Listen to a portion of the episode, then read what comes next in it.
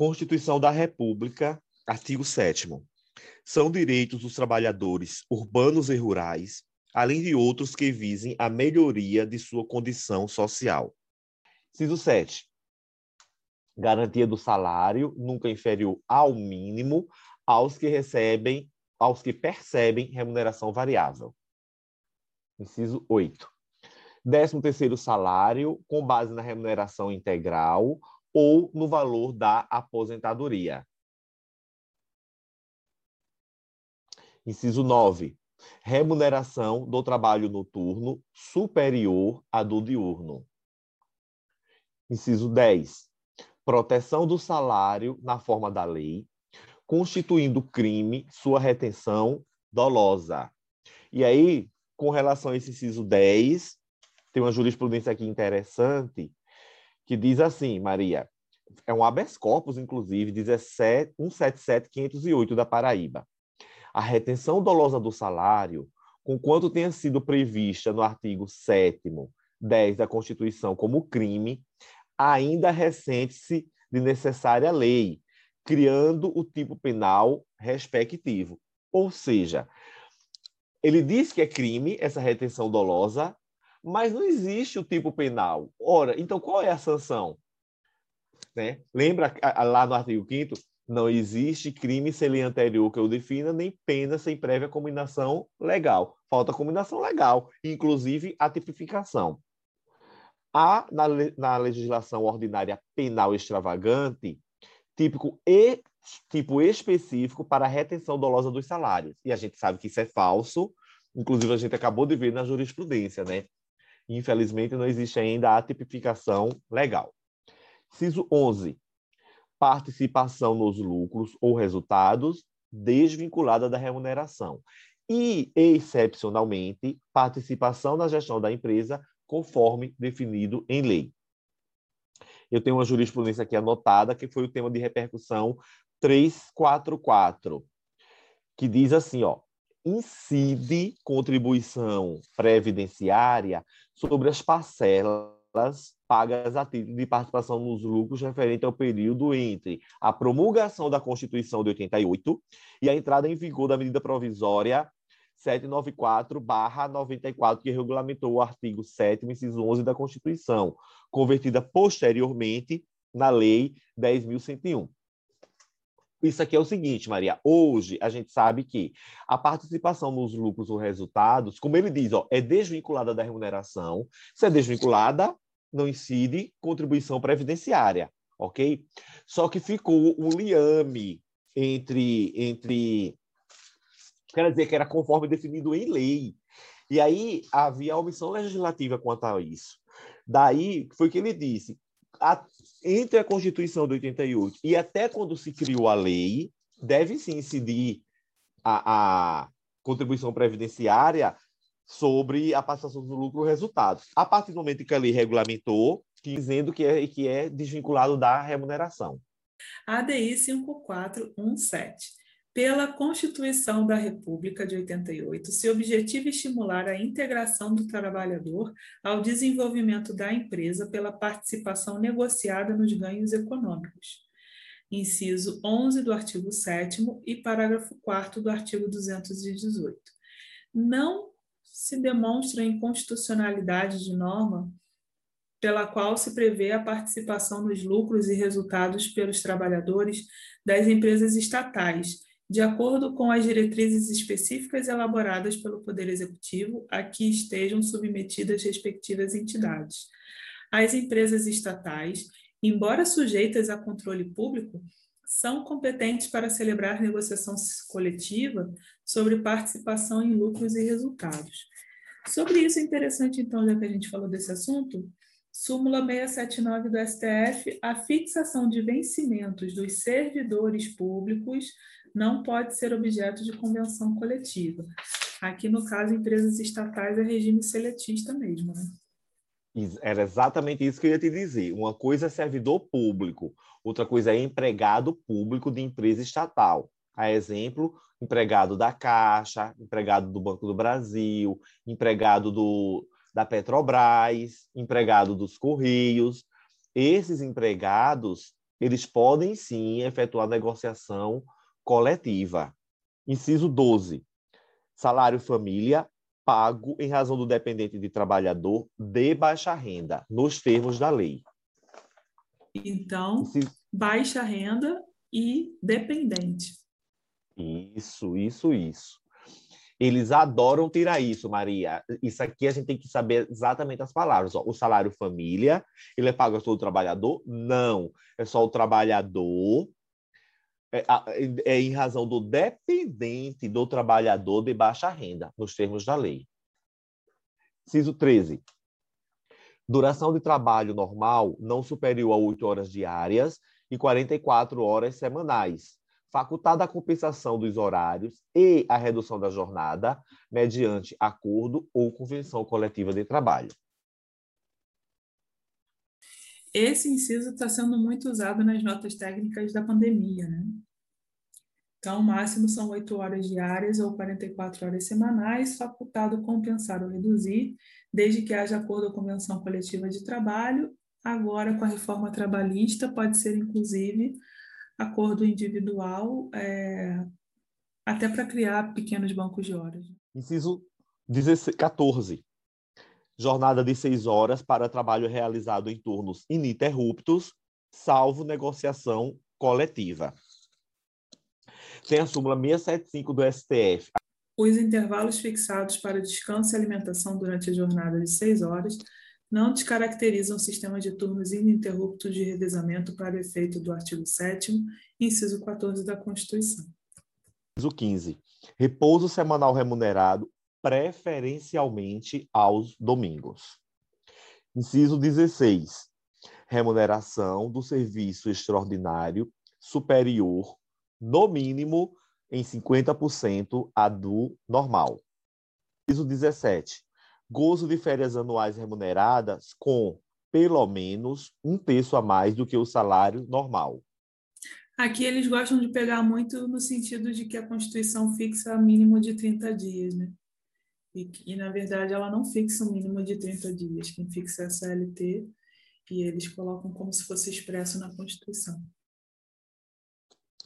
Exatamente sobre isso eu tenho uma questão aqui, essa questão dos dias, que diz assim, ó, são direitos dos trabalhadores urbanos e rurais previstos expressamente no artigo 7 da Constituição da República, o gozo de férias anuais remuneradas de 30 dias, com pelo menos um terço a mais do que o salário normal. E incorre no erro perfeitamente como tu falaste. A Constituição Federal ela não fala na quantidade de dias.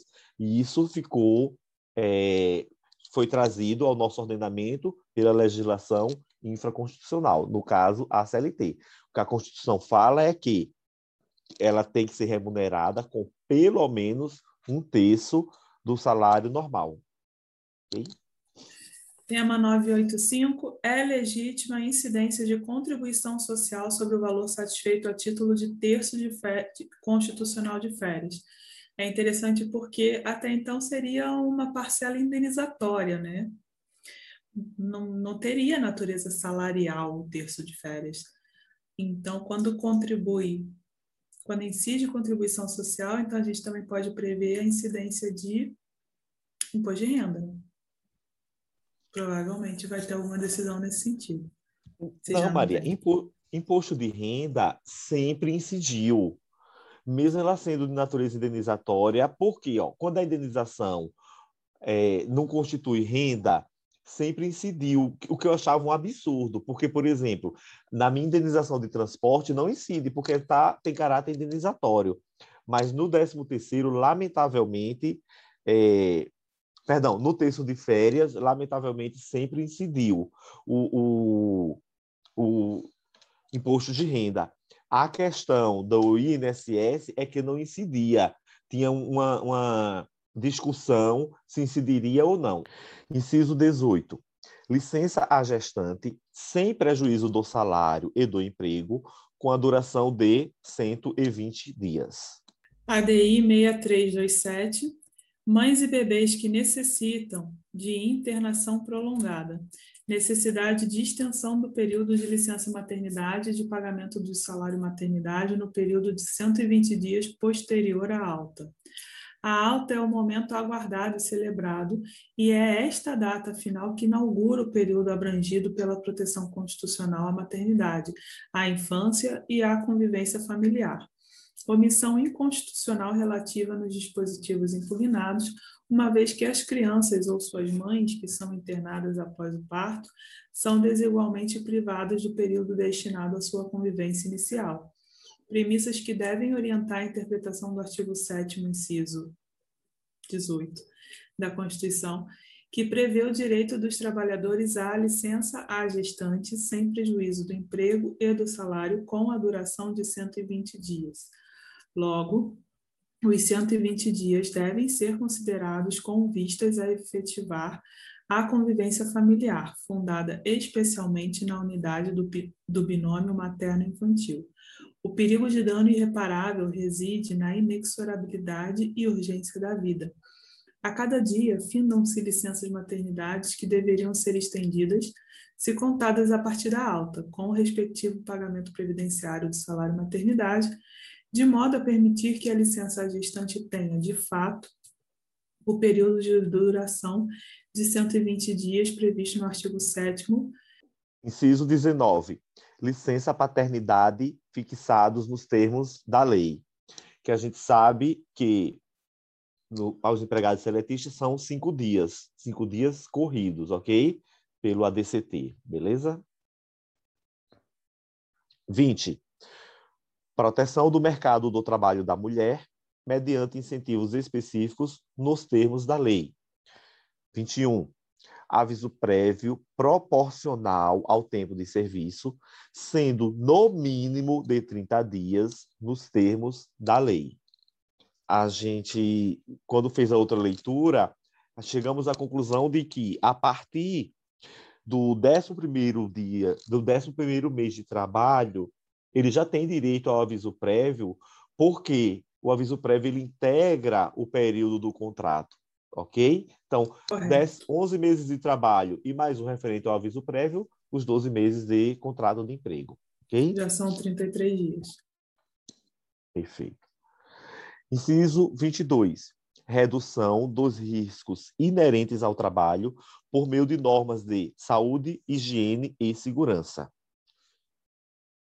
Súmula 736 da STF compete à Justiça do Trabalho julgar as ações que tenham como causa de pedir o descumprimento das normas trabalhistas relativas à segurança, higiene e saúde dos trabalhadores, mesmo que envolva servidores públicos, terceirizados da administração pública, seja lá o que for, relativo à administração pública. Inciso 23 adicional de remuneração para as atividades penosas, insalubres ou perigosas na forma da lei. Súmula vinculante 4 que a gente já tinha comentado. O salário mínimo não pode ser usado como indexador, mas é usado até hoje para insalubridade. Você sabe, Maria, que até hoje não tem é, uma legislação pertinente às atividades penosas salvo engano, no serviço público, é considerada atividade penosa aos empregados, por exemplo, da, aos servidores, por exemplo, da Polícia Federal, que trabalha em área de fronteira, acho que o pessoal da saúde também, que trabalha em área de fronteira, mas isso não tenho certeza do que estou dizendo. Parece que é adstrito a servidor público. Artigo 39, parágrafo 4 estabelece que, nos termos de lei complementar, o servidor que exerça atividades de risco insalubres poderá ter requisitos diferenciados de aposentadoria, exceção à regra que ali consta, assim como deficientes físicos. Mesma coisa pode ser observada para trabalhadores em geral, de acordo com o artigo 201, parágrafo 1. É o que diz aqui o professor Vitor Cruz. 4. Aposentadoria 35. Assistência gratuita aos filhos e dependentes desde o nascimento até 5 anos de idade em creches e pré-escolas. Interessante que isso caiu ontem, né? lembra? Eles votaram lá três anos de idade. E eu vi, já vi muita questão no que concurso falando em seis anos de idade, porque seis anos de idade era a redação anterior. porque esse inciso 25 ele foi emendado, não lembro agora qual a, a, a emenda constitucional, porque a redação anterior dizia assistência gratuita aos filhos independentes desde o nascimento até seis anos, que atualmente o correto é até cinco anos de idade em creches e pré-escola. Pronto, você já trouxe a emenda, emenda 53 de 2006. Questão aqui do 18º. A assistência gratuita aos filhos e dependentes dos trabalhadores desde o nascimento até 5 anos de idade em creches e pré-escola constitui obrigação dirigida a empregadores e entes públicos, dada como certa em razão desse inciso da Constituição, combinado com artigo 389, parágrafo 1 da CLT. E aqui, Maria, é interessante a gente também analisar esse inciso 25, que fala da assistência gratuita aos filhos independentes desde o nascimento até cinco anos de idade em creche e pré-escola, concomitante com o artigo 208 da própria Constituição, que diz: o dever do Estado com a educação será efetivado mediante garantia de, inciso 4, educação infantil em creche, em creche e pré-escola às crianças até cinco anos de idade. Então, o Estado possui o dever de garantir a educação infantil em creches e pré-escola às crianças até cinco anos de idade, consoante artigo 208, 4, com redação dada pela emenda 53 de 2006. Aí eu tenho mais duas questões aqui sobre, a, sobre esse tema.